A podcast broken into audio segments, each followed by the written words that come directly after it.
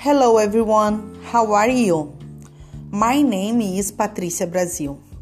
I'm 45 years old. I was born in Rio Grande do Sul and I live now in Porto Alegre.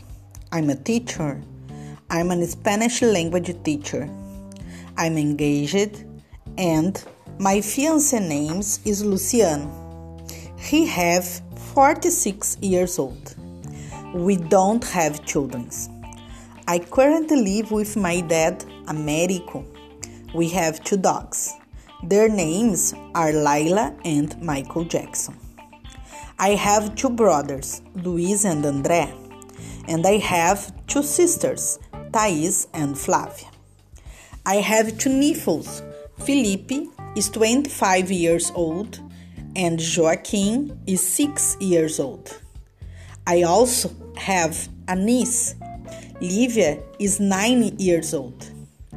They're smart, funny, and loving. I want to learn English because it's an international language. I graduate in literature and philosophy. I have a master degree in comparative literature and I'm currently in the third year of doctorate, also in literature.